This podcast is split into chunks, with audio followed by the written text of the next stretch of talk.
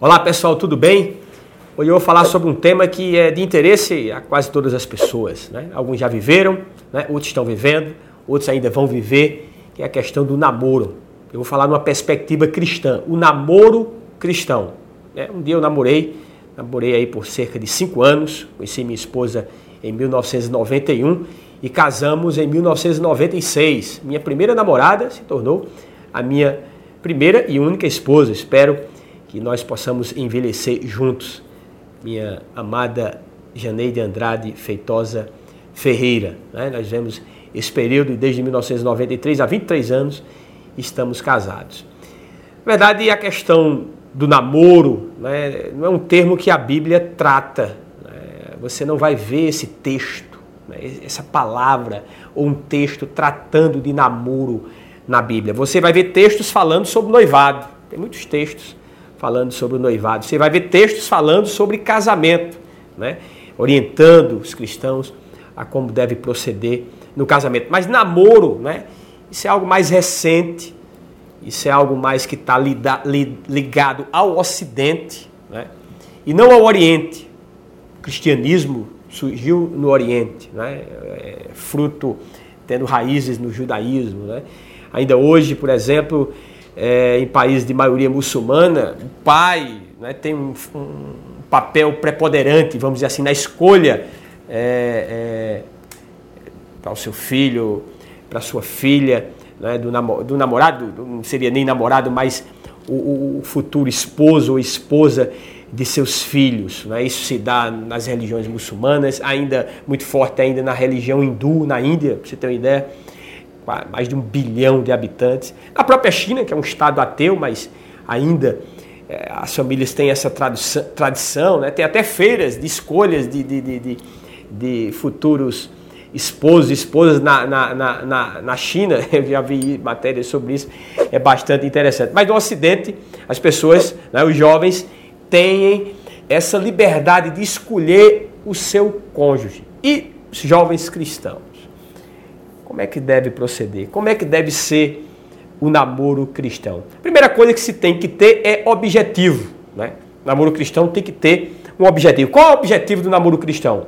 É o casamento. Não é mero divertimento, não é porque está na moda, né? não é porque todo mundo está namorando que eu tenho que namorar. Não. Né? A perspectiva do cristão, quando vai se disse por namorar, ele tem que ter um alvo, tem que, ser um, tem que ter um objetivo, tem que ser o casamento. Não necessariamente né, todo namoro vai se traduzir num casamento, mas a princípio, né, quando se decide namorar, tem que ter como alvo o casamento. Tem que esse, essa decisão tem que ser feita com muita seriedade, né? tem que é, é, é um momento de se conhecer um ao outro. Eu não estou falando de conhecimento no campo físico, né? Isso aí, o mundo, é, a prática do mundo, do namoro não cristão é esse, né? As pessoas se conhecem, mal se conhecem, já vai para a cama, já vai ter contato físico. Isso a Bíblia não concorda, né? Os jovens têm que se manter em castos, né?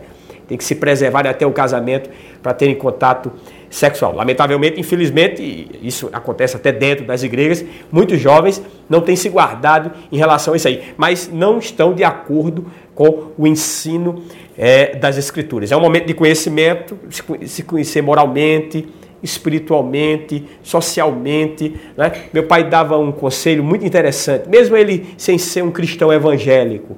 Ele dizia: Meu filho, quando você for escolher a sua, a sua esposa, você, a primeira coisa que você tem que olhar é o comportamento dela dentro de casa. Porque se ela for uma boa filha, né? se ela for uma boa irmã, com certeza, quase, ele dizia bem assim, né? ela será uma boa esposa. Agora, se ela for uma má filha, uma, uma má irmã, você vai se dar mal. Eu, eu tomei esse conselho de meu pai e acertei. Mesmo na época eu não era cristão, evangélico, né? É, e ele também, mas com a experiência de vida, ele me deu esse conselho. Eu tomei esse conselho e, graças a Deus, fiz uma boa escolha em relação à minha esposa hoje. Sempre foi uma boa filha, sempre foi uma boa irmã e hoje está sendo uma boa mãe e tem sido uma boa esposa. Então, esse momento é um momento de conhecimento.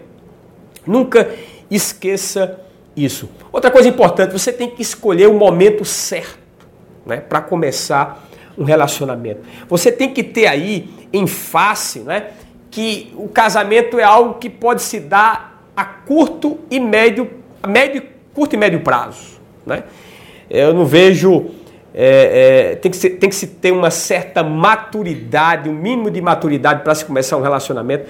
Eu vejo adolescentes até muito, assim, uma expectativa muito grande de começarem um namoro quando não tem a mínima maturidade, né? E que, e, e que ainda não tem um vislumbre de médio e curto prazo, de, que é o objetivo do namoro, que é o casamento. E muitas vezes se estende por muito tempo. Isso, de certa forma, é, é, é, pode trazer algum tipo de problema, né? E se perder tempo até no relacionamento, né? que, que não era aquilo que você estava desejando. Então tem que ser, tem que ter, tem que ser no tempo certo, né? tem que se ter uma certa maturidade para é, escolher a pessoa que você vai namorar, porque possivelmente será a pessoa que você vai casar. Outra coisa importante: cristão namora com cristão. Eu tenho ouvido, ouvido até de alguns jovens, não, eu, eu vou fazer um namoro missionário. Olha, não entra nessa. Até a Bíblia, né, o apóstolo Paulo falou sobre isso, né, que comunhão há entre as, a luz e as trevas, ele vai falar isso na sua carta é, de segunda aos Coríntios, quando ele fala que nós não devemos nos colocar debaixo de um jugo, de um jugo desigual. Né? Então, você cristão, namorar com um não cristão, imagina como é que isso vai se dar no casamento. Né? Você é cristão evangélico, namora com uma pessoa de uma outra religião. Né? Como é que. Os seus filhos, como é que vai ser direcionado? Ele vai visitar, frequentar uma igreja evangélica ou ele vai frequentar um culto de uma outra determinada religião? Eu estou dando só um exemplo prático né, com relação à criação de filhos, porque é natural, quando se casa, se tenha filhos. Né? Como vai se dar essa relação? Então, é, não se mete com isso, não entra nessa. Né? Segue aquilo que está nas escrituras que você vai se dar bem. Outra coisa importante, mantenha-se puro. Até o apóstolo Paulo, né, na sua carta também, desta feita, ao, a primeira aos Coríntios, ele fala que nós devemos é, fugir da impureza sexual. Eu sei que tornou-se muito comum hoje, né?